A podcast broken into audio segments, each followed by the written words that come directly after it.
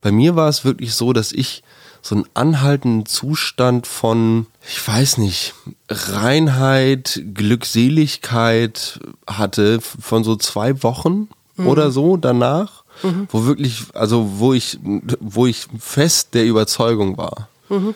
alles, absolut alles würde sich jetzt ändern. Schlagartig. Aha.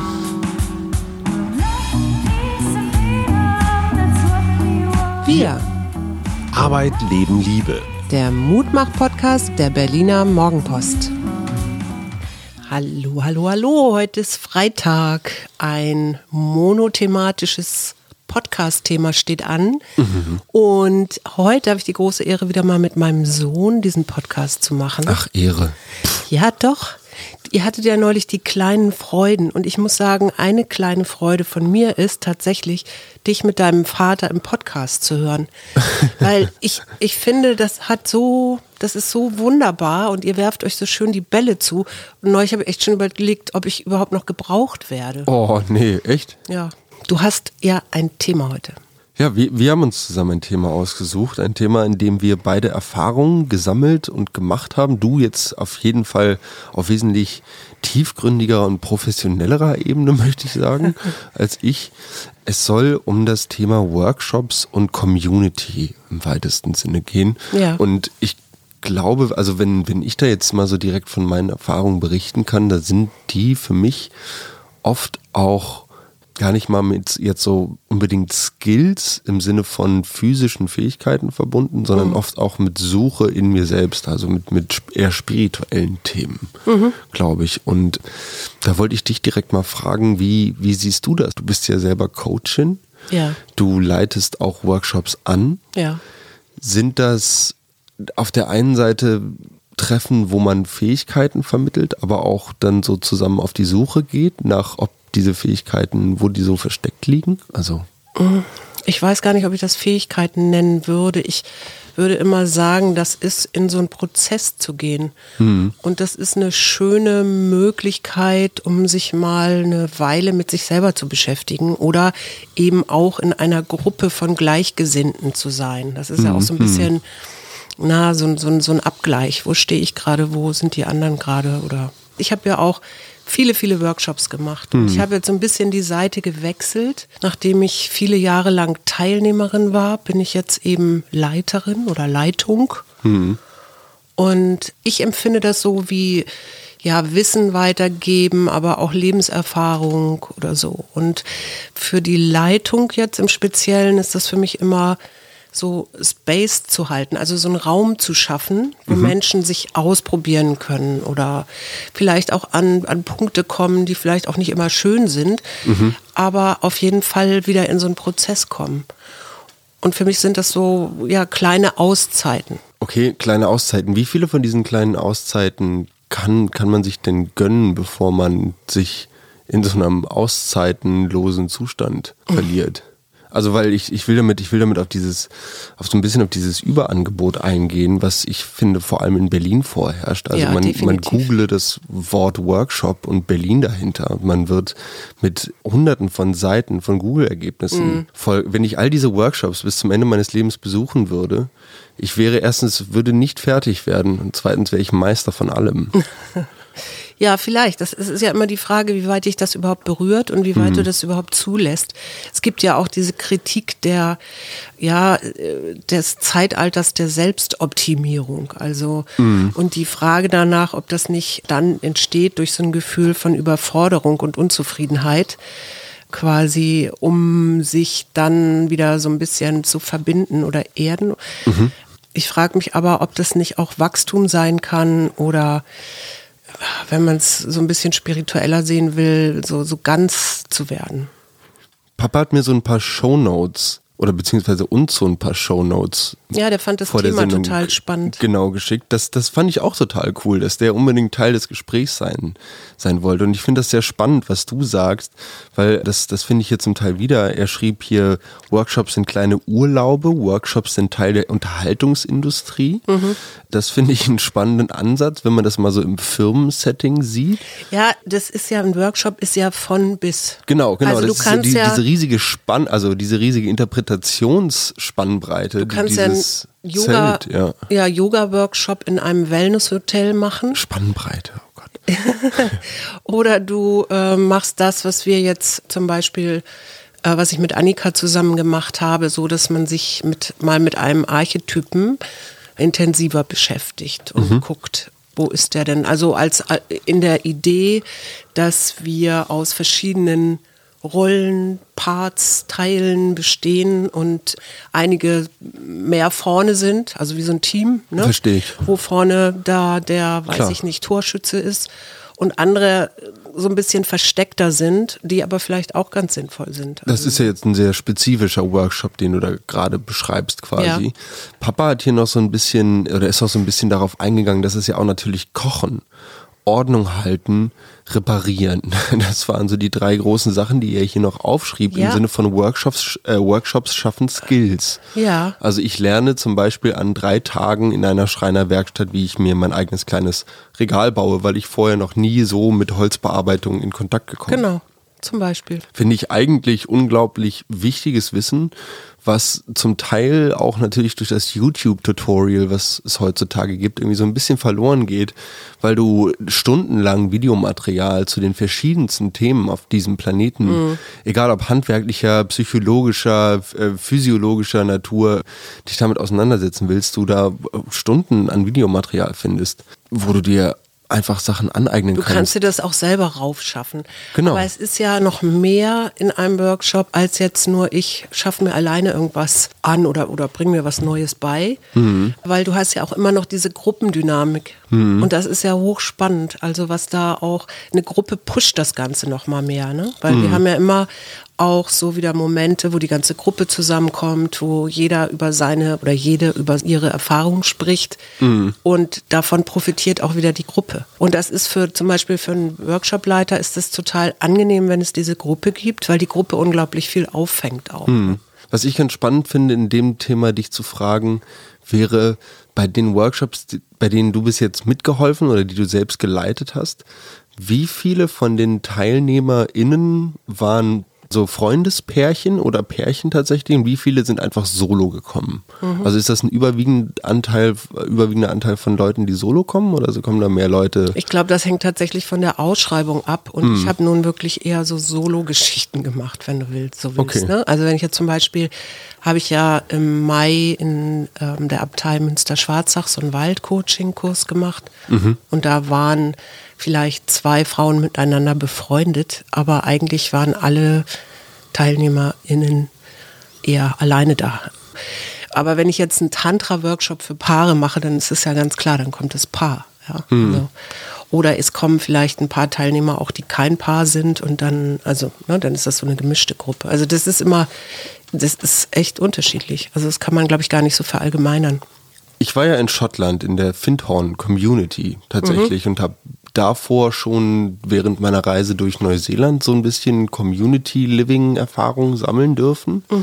In Neuseeland war das Ganze so, dass das wirklich die Bilderbuchhafte Hippie-Community war. Die hatten in den 70ern zusammen Land gekauft, dann ein Haus gemeinsam gebaut. Es gab ein riesiges Fotoalbum voll mit Fotos splitterfasernackt dieser Menschen, die dort einem täglich begegneten, ähm, wie sie gemeinsam dieses Haus bauten. Und das Stück Land, was sie erworben hatten, war so groß, dass man dort dann im Alter bequem auf eigenen kleineren Grundstücken drauf wohnen konnte. Es war die Rainbow Valley Community. Ja.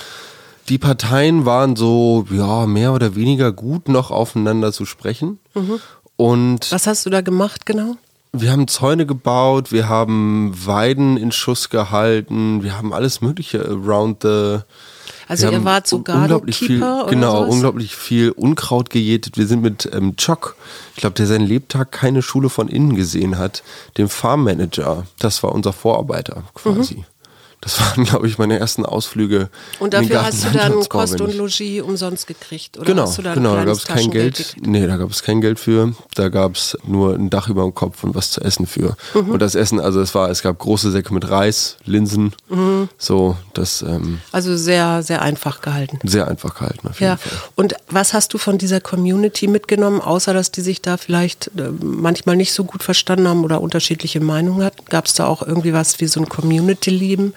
Also, dass man sich irgendwie trifft abends oder dass man bestimmte Anschaffungen zusammen bespricht oder so, stelle ich mir das jedenfalls vor. Also ich glaube, die, die Community war so in so späten, sagen wir mal, in den so späten Zügen, mit so wenig Nachwuchs, dass diese Treffen so ein bisschen überfällig geworden waren und die gemeinsamen Anschaffungen, die wurden jetzt eigentlich, die wollte man so auslaufen lassen. Also die waren jetzt zum Beispiel noch das Vieh, was man gemeinsam hatte und ich denke mal immer noch das Land. Das könnte ich mir so als das größte Investment vorstellen. Aber letzten Endes hat Choc da den Farmbetrieb irgendwie gemanagt Ja. zu einem großen Teil. Und die Leute, die letzten Endes dort gelebt haben, waren nicht mehr wirklich verbunden mit dieser Art von Leben. Und das, Fandst du das in Fintorn auch so? Also man muss dazu sagen, das ist Fintorn hat Äh, sich Fintorn irgendwie in den 60er Jahren gegründet von einem Ehepaar mit drei Söhnen, die eigentlich ein, ähm, ein großes Hotel da in der Nähe Genau. geleitet haben Ja. und dann hatte diese Ehefrau, ich weiß jetzt komme gerade auf den Namen nicht, hatte die irgendwelche Visionen und dann haben sie ein Stück von der, ich glaube Air Force oder so bekommen, ne? Da, auf jeden Fall ein Stück Sandboden gekauft ja, einen Campingwagen da aufgestellt, da gelebt und dann einen Garten angelegt. Ja. Und eben insofern besonders, weil dieses Gardening ähm, so ein bisschen die Naturkräfte mitbedacht hat und es gab, ne, also das ist so eine Art von Gardening, die Arbeit, die so ein bisschen mit einbezieht, wie sind da einerseits die Pflanzen, die das schon sind und gleichzeitig haben die aber so einen Kreislauf hinbekommen, also auch mit den Pflanzen zusammen. Es gibt, glaube ich, sogar eine Frau, die hat sich da immer mit den Pflanzen Devas verbunden oder so. Und die haben dann einen riesengroßen Park geschaffen, auch mit Bäumen, die sonst eigentlich da gar nicht wachsen könnten. Und ich glaube sogar Botaniker, äh, englische Botaniker oder aus aller Welt fahren dahin, um sich das anzuschauen, weil sie das irgendwie nicht nachvollziehen können, wieso da so viel wächst. Und du hattest ja, genauso wie ich, wir haben es ja beide gemacht, das ist ja das Gute, deswegen können wir uns auch drüber unterhalten, haben wir so eine Volunteer-Woche oder sowas gemacht. Ne? Mhm. Ich habe also ich, ich habe so einen Einsteiger-Workshop da gemacht. Genau. Auf jeden Fall. Und das äh, fand ich unglaublich interessant. Deshalb habe ich vorhin nachgefragt, ob einzeln oder im Paar, bei uns war es da gemischt. Da waren vier, ich glaube, es war ein Ehepaar tatsächlich. Das war, war so das einzige Pärchen. Ansonsten, ich glaube, noch ein Freundinnenpaar. Mhm. Aber das war's. Und es wurde gemeinsam gegessen, es wurden Aufgaben verteilt, es wurden äh, ja, Wo hast verschiedene du gearbeitet? Workshops. Weil es gibt ja so von der Oh, Küche bis. Ah, du hast Housekeeping. Ja, ich habe Housekeeping und Küche gemacht. Ich war im Garten. Ich habe Spartakus kennengelernt. Ja, in den Garten wollten natürlich alle ja, ich war sogar im alten ersten Ja, Garten. ich ich habe auch gerade gemerkt, wo du so mit leuchtenden Augen von dieser Entstehungsgeschichte erzählt hast, dass ich glaube, dass die Rainbow Valley Community deshalb nicht überlebt hat, weil die Geschichte nicht gut genug ist. Das ist einfach so. Das braucht so ein bisschen Mystik, so ein bisschen irgendwie diesen, diesen Touch des Unerklärlichen, der ist schon wichtig, um so eine, um, weiß ich nicht, um so eine Community zu gründen und um so einen Ort zu schaffen, wo Menschen sich dann irgendwie hingezogen fühlen. Genau, und dann, da haben sich ja dann auch relativ viele Leute angesiedelt und ich erinnere mich, was ich immer schön fand, abends kam ja mal irgendwer aus der Community und erzählte, was er so die letzten 10, 20, weiß ich nicht, 30 Jahre gemacht hat.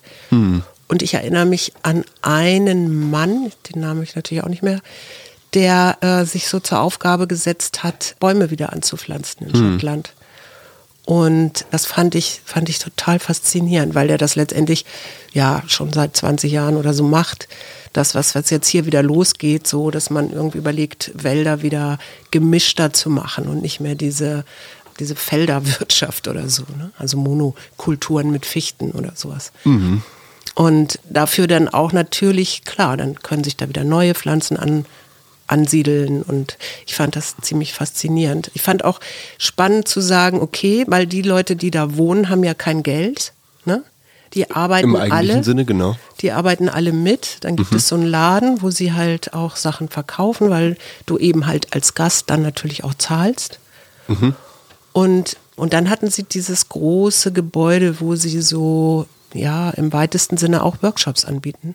Genau, ich würde ich würd auch sagen, es war eigentlich letzten Endes sowas wie ein Tagungscenter. Ja. So, wenn du so willst, ein spirituelles Tagungscenter. Und was ich total interessant fand, und da wollte ich dich mal fragen, wie es dir danach ging. Also bei mir war es wirklich so, dass ich so einen anhaltenden Zustand von, ich weiß nicht, Reinheit, Glückseligkeit hatte von so zwei Wochen oder so danach, wo wirklich, also wo ich, wo ich fest der Überzeugung war, alles, absolut alles würde sich jetzt ändern. Schlagartig.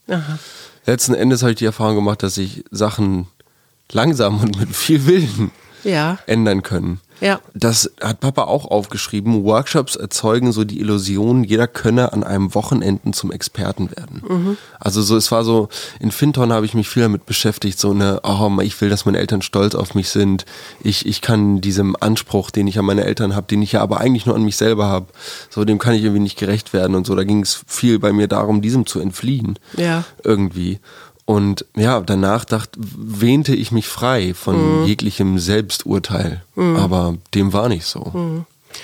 Nee, also so, so habe ich meine Workshops nicht wahrgenommen. Ich weiß, ich glaube, einen der ersten, den ich gemacht habe, da warst du gerade relativ noch frisch auf der Welt. Und da bin ich nach München, glaube ich, nee, das war Österreich gefahren. Und äh, das war insofern spannend, weil wir drei Tage oder so nicht reden durften. Also wir waren in so einem Vielbettzimmer und wir haben da auch verschiedene, ja, weiß ich nicht, Gehmeditationen und ich weiß nicht was gemacht. Aber dieses nicht sprechen dürfen, ja, und dann zu schauen, was macht es eigentlich mit mir und wie viel Stuss sabbel ich auch, ne, so aus so einem, ja, vielleicht weil ich irgendwie ein irgendein Gespräch anfangen will und dann erzähle ich irgendwelche Banalitäten und plötzlich bist du nach drei Tagen oder ich war nach drei Tagen wirklich so, dass ich dachte so, oh, okay, vielleicht äh, sollte ich mal ein bisschen mehr auf meine Sprache achten. Aber das hält, du hast völlig recht, das hält nicht lange, aber gleichzeitig habe ich immer das Gefühl, das hinterlässt so eine ganz dünne Spur. Ja?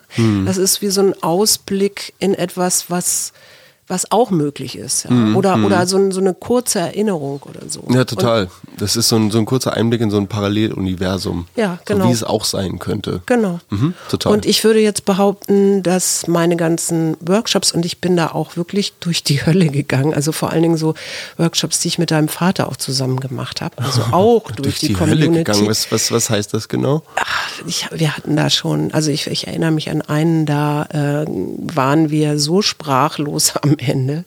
Also da, da konnten wir uns irgendwie, haben wir uns da total falsch verstanden. Aber das war halt vielleicht auch sowieso so ein Fingerzeig von einer bestimmten Zeit, die wir mal zusammen hatten, die, die du auch kennst. Und im Nachhinein kann ich aber sehen, dass ich da eben halt auch immer wieder so auf meine Muster gestoßen bin. Ne? Die, und, und auf so Sachen, die ich an mir gar nicht toll finde oder fand. Und das dann zu integrieren und zu sagen, ja, okay, das ist eben entweder, ja, also was heißt ich nicht in die Akzeptanz im Sinne von, und ich bin eben so, pö, ja, mir doch egal, was nach mir passiert, sondern eher dann zu schauen, wie kann ich denn solche Momente auflösen. Und ich habe das jetzt vor kurzem wieder festgestellt auf einem Workshop. Ich bin ja nach Polen gefahren. Ich nenne das ja immer meine polnischen Hexenschwestern. Im letzten Jahr eben auf so einem Workshop in Polen und das sind alles polnische Teilnehmerinnen. Wobei eben mit dreien bin ich befreundet und die kommen hier aus Berlin und die sprechen auch gut Deutsch und es gab auch noch zwei, drei, die Englisch sprachen. Und die äh, haben mich erstmal mit großen Augen angeguckt, weil der Workshop war auf Polnisch. Ich spreche aber kein Polnisch. Ah, interessant. Und dann habe ich gesagt, ach, das ist alles okay, ich fühle mich hier total wohl mit euch. Und wenn es irgendwas ganz, ganz Wichtiges gibt, dann könnt ihr mir das ja vielleicht über, übersetzen. Und das, was für mich spannend war in dem Moment, es gab eine Frau, die sich immer wieder so rauszog, also so die irgendwie nicht richtig andockte oder nicht richtig in die mit sich mit den anderen irgendwie verbinden konnte oder so. Mhm. Dachte ich, ist ja echt irre, weil ich war so bei mir und das war, glaube ich, das Learning zu sehen. Ach, ich bin ganz bei mir und ich habe jetzt auch keine Sorge, dass da jemand unter meinem Rücken irgendwie mir irgendwas über mich erzählt und selbst wenn es so sein sollte, mhm. ist das auch völlig egal. Ja, und dieses Jahr war ich wieder da, weil die haben dann alle gesagt, es war so eine spezielle Gruppe, wir wollen weitermachen. Mhm. Und es war letztendlich ähnlich, also es waren noch gar nicht mehr alle da, aber ich bin, ich fühle mich da total verbunden und das ist, mhm. glaube ich, auch so ein Learning.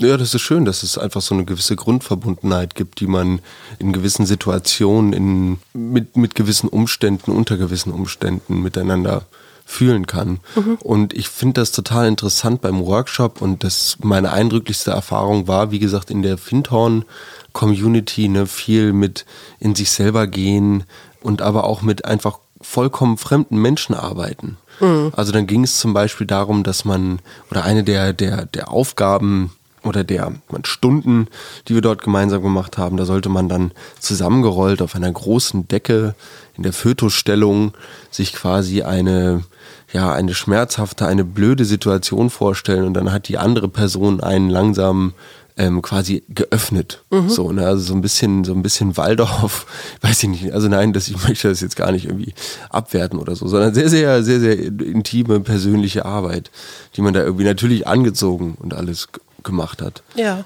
Und Aber, was hat das mit, mit dir gemacht? Nee, ich weiß nicht, ich weiß gar nicht, warum mir immer genau diese Übung einfällt. Ich glaube, das war so die mit dem meisten Körperkontakt. Wir haben auch im, im Kreis gestanden und, und gehalten und so. Das war so ein bisschen so habt Gruppen, ihr, habt ihr auch getanzt? Gruppentherapie, natürlich haben wir auch getanzt. Das fand das ich ganz, total gut. Ganz wichtig, auch ein bisschen zu tanzen. Und zu singen und so. Ja, total. Das sind total verbindende, verbindende Aktionen auf jeden Fall, die man da dann als Gruppe unternimmt.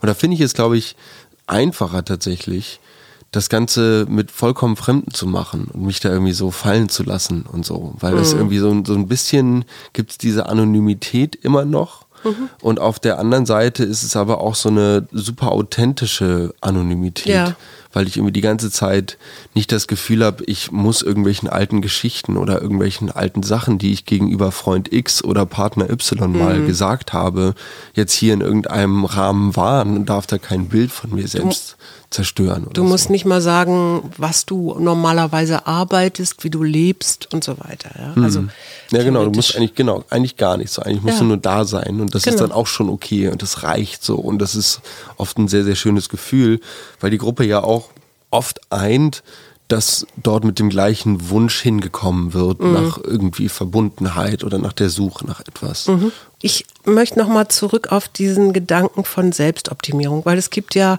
auch immer wieder Artikel und so, also ich glaube in der Zeit habe ich so zwei, drei gelesen, mhm. die dieses ganze, ach, alle rennen zum Workshop in, in Frage stellen. Ne? Und mhm. es gibt auch von der Hoch, also eine Hochrechnung von der Barmer, das ist jetzt nicht direkt Workshop, aber so Psychotherapie, weil Buchmarkt explodiert, es gibt Serien, mhm. Stefanie Stahl und so weiter, die Psychologin mhm. überhaupt mit zwei mhm. Podcasts und so. Und ich bin ja auch nicht, ich bin ja auch Psychologin. Und die haben hochgerechnet, dass 3,2 Millionen Menschen 2018 diese ähm, Psychotherapeuten aufgesucht haben. Mhm. So, also dass da irgendwie, das ist auf jeden Fall eine Steigerung. Mhm. Und diese Psychologisierung des Alltags, mhm. ja, toxische Beziehung ist so ein Begriff oder mhm. so. Das hat sich halt immer mehr den Weg auch gebahnt in die Gesellschaft. Mhm. Und ich sehe das an deinem Bruder, dass der manchmal so ein bisschen fassungslos dasteht, weil irgendwelche Mädels so in etwa, wenn du keinen Psychotherapeuten hast, dann bist du nicht so viel wert oder jeder braucht seinen Psychotherapeuten oder mm, seine Probleme. Mm, das ist so eine ne? Grundvoraussetzung, ne? ja, ja. Ja, ja. Und man erklärt das ja im Moment, das ist jetzt so die dritte Welle, weil es gab in den 60er Jahren auch schon in Amerika und so, ne? Also so hm. bestimmte, ja klar, Hippie, Osho, geht ja auch so in die Richtung, ist ja auch Selbsterfahrung äh, ganz stark. Hm. Und man sagt dann immer, ja, das ist so die Kompliziertheit der Welt da draußen mhm. und dieses Reduzieren auf sich selber, also die Sehnsucht nach Stille, nach Meditation, Achtsamkeit ist jetzt gerade irgendwie als dritte Welle mhm. angesagt. Äh, findest du das verkehrt, dass das so, dass wir inzwischen so viel, also auch an psychologischen Themen, ja, darüber reden, ähm, man, man Podcasts hören kann und, und, und, und. Nö, das finde ich überhaupt nicht verkehrt. Also ich, ganz im Gegenteil, ich finde das, finde es wichtig und richtig. Ich glaube nicht, dass es den Hauptteil jeglicher Kommunikation ausmachen sollte, aber den Grundgedanken des Mädchens, von dem du gerade fiktiverweise aus der Sicht meines kleinen Bruders berichtet hast, mhm. ne? im Sinne von, wenn du keinen Psychologen hast, dann bist du nicht so viel wert. Diesen Grundgedanken. Nein, du brauchst ein Problem, ne? Also genau, genau, diesen Grundgedanken, dass jeder Probleme hat oder diese Annahme, die finde ich durchaus korrekt, weil ich mhm. mit der irgendwie übereingehe, weil ich glaube, dass dass wir alle da unsere eigenen kleinen Päckchen zu tragen haben, in wie auch immer gearteter mhm. Form. Manche Aber mehr, es braucht vielleicht größer, nicht immer gleich einen Psychologen weniger. So. Es braucht vielleicht nicht immer gleich einen Psychologen.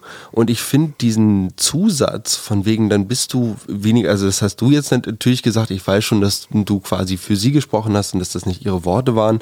Aber das, das nehme ich tatsächlich so wahr. Mhm. Das heißt, diese, die Therapieform oder der, der Umgang mit sich selbst dahingegen, mit der Mental Health, das ist auch ein totales soziales Distinktionsmerkmal. Also, dass irgendwelche reichen Zehlendorfer Söhnchen dann halt gelangweilt auf irgendwelchen Ledercouches liegen, bei dem guten Golfbuddy vom, ne, also ich übertreibe jetzt, ja. aber das ist so dieses Bild, was wahrscheinlich die ARD in irgendeiner Serie über depressive Jugendliche da in der oberen. Ja, das, das Interessante ist ja, dass Schicht wirklich. Zeichnen würde, so. Ja, das, das Interessante ist ja wirklich, dass richtig psychische Erkrankungen häufig auch eher in sozial schwächeren Bevölkerungsgruppen zu finden sind. Also mhm. wo wirklich Therapie angeraten ist. Mhm. Und die aber wiederum natürlich nicht so angeschlossen sind wie gebildete Zehlendorfer Kids oder sowas mhm. und entsprechend auch gar nicht so wissen, wo sie sich nun Hilfe suchen sollen oder was das überhaupt ist. Ne? Mhm. Also das mich erinnert es gerade an so eine ähm, ehemalige Klientin, die sehr, die sehr stark in der Trauer war um ihren Vater und die gesamte Familie war so, äh, was ist mit dir jetzt los irgendwie so. Ne? Also hm. die waren irgendwie gar nicht gar nicht gesprächsbereit oder zu sagen, äh, ja komm doch mal her oder lass uns doch mal überlegen, wie wir das zusammen irgendwie wuppen können oder so. Ne? Hm, also hm. da war so totales Unverständnis. Ja. Bist du jetzt depressiv, brauchst jetzt einen Psychiater, irgendwie so abge, abgewatscht. Hm. Das fand ich interessant, weil da habe ich mit deinem Bruder, meinem Onkel, mal drüber geredet, dass es darum ging, dass das auch so ein Generationending ist. Also zum Beispiel in meiner Generation, in meinem Freundeskreis, wir waren alle mal bei der Therapie. Mhm. So, und man kann sich da irgendwie in die Augen gucken. Viele sind bis heute in der Therapie. Viele gehen jetzt auch erst in Therapie. Also es ist definitiv. Und ich habe viele Thema, Leute, die mit einer Diagnose kommen wird. aus der Therapie, hm. wo ich immer sage, okay, und jetzt gucken wir mal die Lösung an. Genau, so. Und dann wird sich in meiner Generation da quasi so gegenseitig helfend auf die Schulter geklopft. Mhm. Weil in, in Fritzens Generation ist das Ganze jetzt schon so dramatisiert, dass wenn du keinen hast, bist du schon scheiße. Mhm. So, und in, in der Generation von dir und deinem Bruder Bruder mhm. ist es so, wenn du dir einen Therapeuten genommen hast, dann bist du krank. Ja. So, dann hast dann ist irgendwas nicht in Ordnung mit dir, sondern ja. hast du irgendwie, weiß ich nicht, dann ist da irgendwas seltsam. Naja, dein so. Großvater war ja auch in äh, Behandlung, also mhm. wegen seiner Depression. Und ich weiß noch, dass die Familie da auch ganz fassungslos war. Also so, wie, wie kann der Junge sowas jetzt haben? So. Mhm. Also mhm. da, da, war so ein ganz viel Unverständnis. Und deswegen finde ich es gut, dass es inzwischen so in die Ge Gesellschaft eingesickert ist jetzt. Mhm. Aber ich habe einen Satz mitgebracht des Soziologen Andreas Reckwitz, der hier in Berlin auch ist, der sagt, das Ideal der Selbstentgrenzung weil mhm. in Workshops entgrenzt du dich ja auch auf eine Art. Du bewegst dich ja so ein bisschen aus der Komfortzone raus. Mhm, total nicht in allen, aber eben jedenfalls in welchen, die ich mache. Ja, hoffentlich nicht so mitten im Unternehmen während der Mittagspause in so einem Teambuilding-Workshop. Nee, nee, nee, da total. natürlich nicht. Also das Ideal der Selbstentgrenzung setzt das Subjekt unter Druck. Mhm. So viel wie möglich im eigenen Leben trotz dessen natürlicher Begrenztheit zu erfahren. Mhm, mh. Das andere es erfahren genügt nicht. Also das ist da, da, da steckt dieser oder das bedient diesen Glaubenssatz, ich genüge nicht, also Ja, genau. ich muss mich optimieren. Ich muss äh, hier mir mh, vielleicht auch nicht immer Hilfe suchen, aber äh, an mir arbeiten. Finde ich interessant, weil, weil du ja vorhin auch von Prozessen redest. Prozess ist ja quasi auch der mechanische Ausdruck, die, die mechanische Definition von etwas Fortwährendem, von etwas, von etwas Anhaltendem, Ja, du kannst es auch. Wachstum nennen. Ja, genau, da wollte ich aber fragen, also selbst, selbst ein, selbst ein Mammutbaum hört irgendwann auf zu wachsen. Also es ist so, so wie wir Wachstum kennen. Unser Planet hat auch irgendwann aufgehört, sich auszudehnen und dann konnte sich irgendwie Atmosphäre und Leben entwickeln. Also es gibt ja irgendwo eine Grenze. Kann man Workshops durchspielen? Glaubst Wie du, meinst du das durchspielen? Okay, das war jetzt so ein, so ein Videospielausdruck. Aber für, für mich sind Workshops sind so, sind so neben, im Videospieljargon so Nebenaufgaben, wo ich mir so kleine Level-Ups so. Holen kann. Also ich, ich Und ich meine nicht, nicht, nicht, nicht vergleichende Also Level-Ups. oder Spielwiese stimmt. Ja. Mhm. Es ist eine Spielwiese. Du kannst dich ausprobieren, experimentieren. Du fährst nach einer Woche wieder nach Hause oder nach ein paar Tagen und wenn du willst, brauchst du keinen dieser Menschen, die du da kennengelernt hast, je wiedersehen. Mhm. So für mich hat das immer auch so eine verbindende, verbindende Momente gehabt. Und Total. Wir haben dadurch eben ganz viele, auch weil wir so in, auf internationale Workshops auch gefahren sind oder fahren, ganz viele Verbindungen jetzt so in die Welt.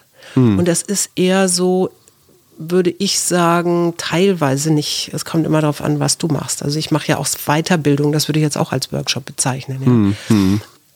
Das hinterlässt bei mir so ein Gefühl tatsächlich von Community. Also wenn ich jetzt sagen würde, ich will nach Israel fahren oder nach Amerika oder nach England oder so, dann hätte ich da immer jemanden in bestimmten Regionen, den ich anrufen könnte und ich könnte auch fragen, ob ich da übernachten kann oder ob der irgendwie gute Tipps hat oder sie. Also, also das geht für mich darüber hinaus. Und gleichzeitig bin ich aber dann hinterher, wenn ich rauskomme, auch immer wieder ein Stückchen weiter mit mir. Und das hört sich jetzt so nach Selbstoptimierung an, ist es aber gar nicht, sondern äh, dann habe ich wieder ein Stückchen mehr gelernt über mich, weil ich mich eben rausbewegt habe und nicht am Strand Aber von welche- Napoli eine Woche abgehängt habe. Aber welcher Lehrer gibt dir denn am Ende eine Note für das Gelernte? Nee, nee, nee, das, Also- das hat überhaupt nichts mit, das, das hat was mit Selbsterfahrung zu tun. Also ich erfahre mich in einer Gruppe von Menschen, die ich nicht kenne am Mhm, Anfang. Und dadurch, dass ich aber so intensiv mehrere Tage mit ihnen zusammen bin, bin ich irgendwann so verbunden, dass ich das Gefühl habe, ich kenne die schon ewig. Aber es ist ja auch so ein bisschen so eine Wohlstandsschicksalsgemeinschaft dann. Also man muss Das sich ja Workshops auch erstmal leisten können Ja. überhaupt. Und Ja. da sind wir wieder bei diesem Thema kleine Urlaube und ein Teil der Unterhaltungsindustrie. Ja. Also es ist natürlich auch, und da bin ich wieder in Schottland und bei der Fintown Community, auch so ein kleines bisschen so eine Utopie, die dort geschaffen wird. Also das ganze Big Scale Ich zu denken. das Experimentierfeld. Also Genau, genau, ja, total. Spiel, Experimentierfeld. deshalb fand ich Spielfeld, Spielwiese auch super. Wenn wir jetzt beim Thema Spielwiese sind, da lässt man ja Kinder jetzt auch vorher nicht irgendwas unterschreiben im Sinne von, hiermit trete ich alle Verantwortung an mich selbst ab quasi und, Mhm. und ich hafte für mich, äh, andersrum, ich hafte für mich selbst, wenn ich Ja. auf dieser Spielwiese bin. Zwei Fragen an dich als jemand, der viele Workshops mitgemacht und auch geleitet hat. Erstens, wie sind deine Erfahrungen mit Leuten, die so keinen Bock haben? Und, oder die auch sich so ein bisschen sträuben und nicht so ein bisschen, also die, bei denen man so das Gefühl hat, die haben eigentlich gar nicht so einen richtig Bock da zu sein. Und zweite Frage, was machen, wenn es jemanden wirklich in so ein richtig, richtig tiefes Loch verschlägt? Also, beim, beim, bei, dem ersten würde ich immer das Gespräch suchen, wenn ich Mhm. das überhaupt mitkriege. Ne? Das ist ja immer noch die zweite Frage. Es kann ja Mhm. auch jemand sein, der ist in der Gruppe ganz also Total okay. Mhm. macht überhaupt, ja, sagt überhaupt nichts in die, in die Richtung und aber hinterlässt dann bei seiner Zimmernachbarin oder seinem Zimmernachbarn irgendwelche mault da rum oder so. Ne? Mhm. Also wenn ich das mitkriegen würde, dann würde ich denjenigen direkt ansprechen. Mhm. Weil der hat ja irgendwann, ich sag mal, ich habe immer diese männliche Form, die hat ja irgendwann mal beschlossen, dass sie diesen Workshop mitmachen will. Also Genau. die hat sich ja angemeldet und die hat ja auch Geld dafür bezahlt. Ne? Und so ein bisschen versucht man ja auch, also wenn ich das ausschreibe, so ein bisschen, ohne zu viel zu verraten, so eine Idee zu geben, was da passiert. Also hm. damit Leute sagen, oh, finde ich spannend, fahre ich hin. Hm. Also dann würde ich erst mal fragen, so, ähm, was hast du denn meistens, ich, ich sag auch immer von Anfang an, so wie das, wie das so laufen wird. Also ne, in der, am allerersten Abend, ähm, wenn man dann in der Gruppe zusammensetzt und mhm. sagt so, wir werden dann und dann äh, gibt's Essen oder äh, dann werden wir Sachen machen, da gehen wir in den Wald. Ich hab binde ja immer die Natur auch mit ein, also mhm. wenn mir das so wichtig auch ist. Und aber wenn ich jetzt merken würde, da ist kommt jemand gar nicht richtig rein oder meutert oder so, dann würde ich ihm, glaube ich, oder ihr anbieten zu sagen, okay, dann hör doch hier an dieser Stelle auf und fahr nach Hause und du mhm. kriegst mhm. irgendwie einen Teil deines Geldes wieder oder so, mhm. weißt du, weil mhm. das äh, bringt dann ja auch nichts. Da ist ja jemand dann die ganze Zeit im Widerstand auch. Mhm. So. Und gefährdet das eine Gruppendynamik? Das kann eine Gruppendynamik gefährden. Das hängt immer davon ab, wie, wie viel Raum du dem gibst. Hm. Weißt du? Also wenn du das jetzt stundenlang diskutierst, ich glaube, das ist keine gute Idee. Ich glaube, es ist immer besser, das im Eins zu eins Gespräch dann zu besprechen. Hm. Und der Gruppe dann, also der Gruppe, die Gruppe natürlich irgendwie mit im Fluss zu halten, in, im Sinne von, dass du ähm, hinterher sagst, ja, wir haben uns jetzt darauf geeinigt, dass die Person nach Hause fährt oder ne, so, hm. und dass sie irgendwie Geld wieder kriegt oder was weiß ich dann ist das schon öffentlich, also öffentlich im Sinne von, es kriegen alle mit, aber es kriegt nicht jeder die Details mit. Also ich würde dem nicht zu viel Raum geben. Mhm. Aber das muss gar nicht sein, weil das muss auch nicht unbedingt den Gruppenprozess. Also alles beeinflusst sich gegenseitig auf jeden Fall.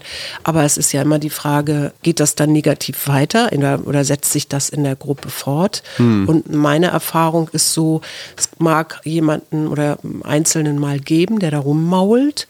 Und dann kann man gucken, kriegt man den noch mal ins Boot, also kann man den irgendwie Angebote noch machen oder eben nicht. Und dann ist vielleicht auch in dem Moment gut. Also ist ja für den auch vielleicht gut, dann zu merken, für die für die dann auch einfach gut zu merken, dass Menschen. da eine ja, genau, dass da eine Grenze ist und dass sie da nicht drüber gehen will oder nicht hingucken will oder was auch immer. Also es muss auch gar nicht so, ja. Ich sage immer dazu, es ist Widerstand. Wenn es emotional wird, ist es ein Widerstand. Mhm. Und wenn jemand das Gefühl hat, da wird eine Grenze übertreten, die er nicht ähm, übertreten haben will und ist dabei aber ganz balanciert und ruhig und in seiner Sprache, dann ist das halt eine Grenze, die hm. da ist. Und du hattest noch eine zweite Frage? Genau, das war so ein bisschen, ging so ein bisschen in diese Retraumatisierungsrichtung. Mhm. Also wie ist das jetzt, wenn ich eine wirklich eine, eine tiefgreifende Übung in einem Workshop in einer Gruppe von fremden Menschen mache, die mich wirklich einfach tief bewegt und mhm. da irgendwas in mir passiert mhm. und ich auf einmal zurück in meiner Kindheit, ich weiß nicht, irgendeine mhm. traumatische, ich weiß auch nicht, warum ich da gerade auf die Kindheit gekommen bin, aber du weißt, was ja, ich meine, ja, ja. eine traumatische Erinnerung wieder durchlebt.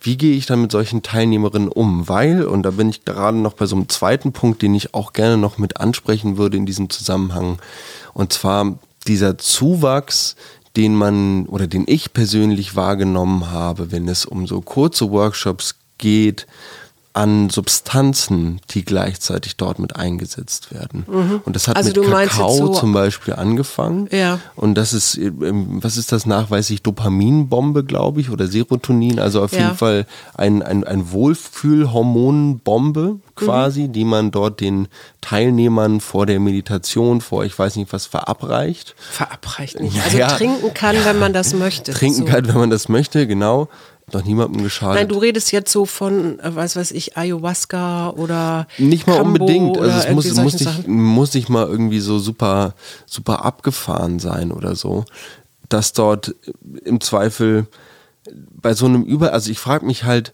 bin ich am Ende von einem Workshop auch fertig? Also darf ich dann auch Leute betreuen oder also ich, ich weiß nicht. Ich, ich, ich verstehe jetzt deine Frage nur so halb. Also okay. das eine ist, du, du sprichst da was sehr Wichtiges an, weil wenn jetzt psychoaktive Substanzen, und das gibt es hier in Berlin auch, ja, hm. In einem Workshop verabreicht werden, dann muss genau genommen, ich, ich, ich denke gerade an meine Freundin, die ähm, das Osho Lila äh, in England lange geleitet hat. Ähm, und die, die haben da mal einen Workshop gemacht, da ging es so um über auf Feuer gehen und, und Glasscherben und so. Mhm. Und sie sagte nur, weil wir da neulich drüber sprachen, äh, ich, wir haben da immer uns das versichern lassen, dass die Teilnehmer das auf, aufs eigene Risiko machen. Mhm. Und ich finde, bei solchen Sachen, die du so ja nicht wirklich gut kontrollieren kannst, weil du weißt mhm. eben nicht, ob da vielleicht auch TeilnehmerInnen dabei sind, die Traumati eine Traumatisierung hatten und mhm. wo irgendwie vielleicht wieder irgendwas durchbricht. Da würde ich immer sagen, das, da muss man sich absichern. Mhm. Also es gab ja auch solche Sachen von irgendeinem, ich glaube sogar Psychologen auch tatsächlich, hier in Berlin, ich weiß gar nicht, was die da genommen haben oder so, also wo Leute richtig auf so einem Trip waren, ja, und mhm. äh, das dann so lebensbedrohlich wurde für einige, dass dann die Kranken Krankenwagen kommen musste und solche Sachen. Ne? oh, das war doch aber irgendwo auf dem Land. Oder kann auch sein. Also das sind das sind lauter so Sachen. Also da, ich würde mich da gar nicht rantrauen. Hm. So, also das wäre für mich bei uns ist es eher immer, also worauf ich immer achte, ist kein Alkohol, Rauchen, okay, das kannst du nicht irgendwie verhindern, aber auch kein Kiffen, kein gar nichts. Ne? Mhm. Also und mhm. rein vegetarisch und die auch Schlafzeiten einhalten und solche Sachen. Also da würde ich mich immer absichern, aber das wäre für mich überhaupt gar kein Thema, dass, irgend, dass ich so einen Workshop machen würde. Ne? Mhm. Und das finde ich in der Tat wirklich schwierig, dass man, wenn man sich für irgendwas interessiert oder sagt, oh, das möchte ich gerne mal ausprobieren oder so, mhm. dass du nicht vorher klar, klar sehen kannst, wer bietet denn das eigentlich an? Mhm. Und mir fällt manchmal auf, dass es auch Menschen gibt, die sind dann auf irgendeinem Workshop gewesen und haben das Gefühl, ich kann das jetzt, ich kann auch sowas anbieten. Hm, hm. Und das finde ich tatsächlich schwierig, weil okay, ich wie, erinnere mich wie, an wie viel eine braucht es denn, um, um selber Workshops anbieten zu können? Also wie viele Workshops muss ich gemacht haben, damit ich selber Workshops geben kann? Das kann man nicht verallgemeinern. Schon klar. Ne? Weil es gibt auch Menschen, die können das total gut und müssen da gar nichts lange. Aber, aber was ist denn die Grundvoraussetzung? Also was ist denn meine, deiner Meinung nach die Grundvoraussetzung dafür, dass ich einen Workshop geben kann. Weil die Definition von Workshop, die ich gefunden habe, ja. war so ein bisschen Facilitated Meeting. Also sorry für das ja. Englisch, aber so ein nee, bisschen nee. Ein, gef ein, geführtes Geführte, Treffen. Ja. So nach dem Motto. Also es wird halt auf eine Lösung hingearbeitet. Ja. Gemeinsam. Und das wird oft von einer oder mehreren Personen geleitet, mhm. die dafür verschiedene Werkzeuge bereitstellen, mhm. den Teilnehmern in mhm. dem Fall. Ja, also ich, ich finde ganz gut, ich war, dein Vater und ich haben ja auch ein paar Tantra-Workshops besucht und was ich an denen immer gut fand, war, es gab nicht nur die Facilitator, sondern es gab auch immer Assistenten, die geguckt haben mhm. und dann gab es immer sogenannte Pots, Pots-Meeting. Das heißt, da hast du dich in einer kleinen Gruppe einmal am Tag, am Morgen meistens ausgetauscht. Wo bist du gerade, wie geht's dir gerade und so weiter. Ne? Also, mhm. dass du so in der kleinsten Einheit den Überblick hältst, wo sind die Leute gerade. Und wenn ich bemerke, dass jemand gerade total struggelt, dann, das habe ich auch im, im, letzten Workshop gemacht, den ich geleitet habe, dann nehme ich mir die Person raus und sage, komm, lass uns mal eine, eine Übung machen oder lass uns mal sprechen oder so. Und dann haben mhm. wir eine mhm. Übung gemacht. Und dann mache ich so ganz einfache Sachen wie Atmung, äh, Erden, hm. Stehen, solche Sachen. Ne? Wie geht Erden? Wie geht Erden? Hm. Indem du dich auf deine Füße stellst und mhm. deine Aufmerksamkeit in deine Füße lenkst mhm. und dir einerseits vorstellst, du hast da so ganz tiefe Wurzeln drin, also du bist so richtig gut verwurzelt in den Boden, wie mhm. ein Baum. Und dann gibt es so drei Punkte, auf die du gucken solltest, also ob du gut stehst, ob du einen wirklich guten Stand hast, also dass ich dich nicht umrennen kann. Und das ist einmal hinten die Ferse und dann ist es der Ballen unterm kleinen C und der Ballen unterm großen C. Mhm. Und dann nimmst du eine Hand aufs Herz und eine auf den Unterbauch und atmest tief. Und durch diese tiefe Atmung und bleibst auch mit deiner Aufmerksamkeit unten in deinen Füßen. Und Aber so könnte ich dich auf jeden Fall umrennen. Wie? Na, wenn du so stehst, wie du gerade beschreibst. Naja, du bist ja auch Handballspieler gewesen. Also ja, und du bist auch größer als Aber ich das, und das wären zum Beispiel so. jetzt in einem Workshop-Setting, wären das für mich Mixed Signals. Also wenn du mir sagst, ich soll nicht umgerannt werden können. Na, du, das dann ist ja die Frage, ob du als Cowboy da stehst, dann hast du einen besseren Stand, als wenn du deine Beine oder Füße zusammenstellst. Ne? Und es geht um diesen breiten Stand. Und dann spürst du in deine Füße, sodass du da wirklich diese drei Auflagepunkte gut spürst. Und dann atmest du tief in den Bauch. Aber welche, welche Art von Kraft soll ich damit projizieren? Dass Nee, es geht nicht, wird, um, geht nicht um Kraft. Es geht darum, wieder in den Körper zurückzukommen. Und in, durch diese tiefe Atmung wird der Parasympathikus angesprochen, der dich in die Entspannung bringt. Weil meistens sind Leute ja, die irgendwie strugglen, die sind irgendwie im Kopf, die haben da irgendwelche Geschichten, die sie sich gerade erzählen oder da tauchen irgendwelche miesen Glaubenssätze auf. Also schlecht, es gibt ja auch gute. Und äh, das heißt so raus aus dem Kopf und der flachen Atmung und wieder tief in die tiefe Atmung. Und das kann man wirklich beobachten, dass es Leuten damit danach echt gut wieder. Aber ich würde sagen, hast du noch irgendwas?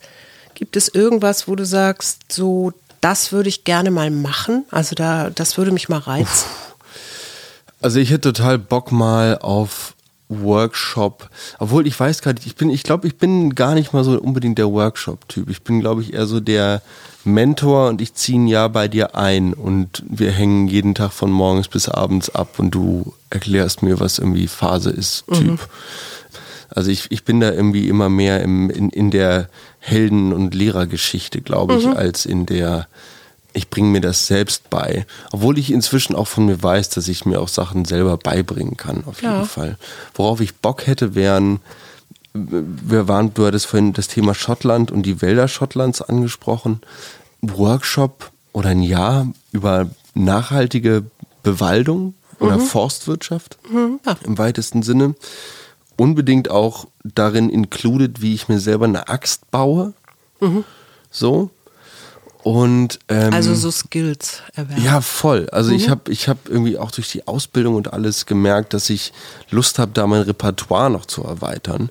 Und mit meinem, mit meinem stets wolkenverhangenen Millennial Mind bin ich natürlich auch mit einem, mit einer Hirnhälfte immer schon in der Wasser, Trinkwasserkrisenzeit. Ja. Das heißt, ein Workshop zum Beispiel über alternative Methoden, Wasser zu sparen oder Wasser Ja. zu gewinnen. Ja. Das wären, glaube ich, so zukunftsweisende Themen. Ich stelle gerade wieder fest, ich muss heute die Pflanzen noch gießen. Auf Ja. jeden, auf jeden Fall.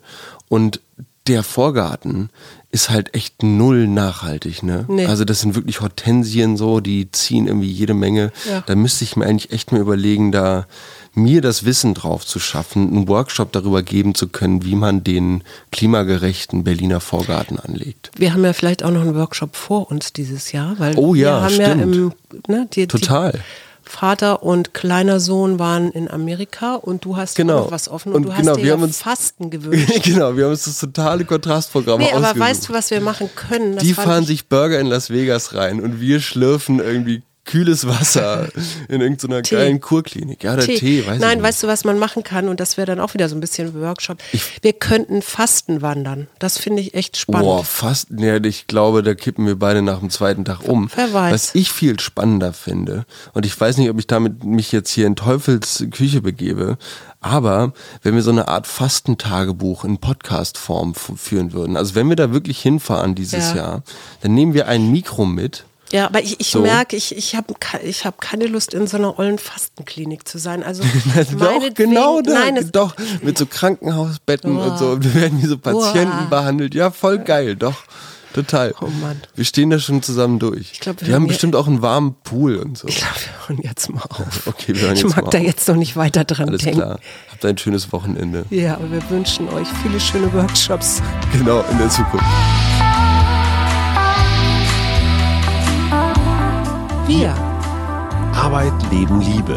der Mutmach-Podcast der Berliner Morgenpost.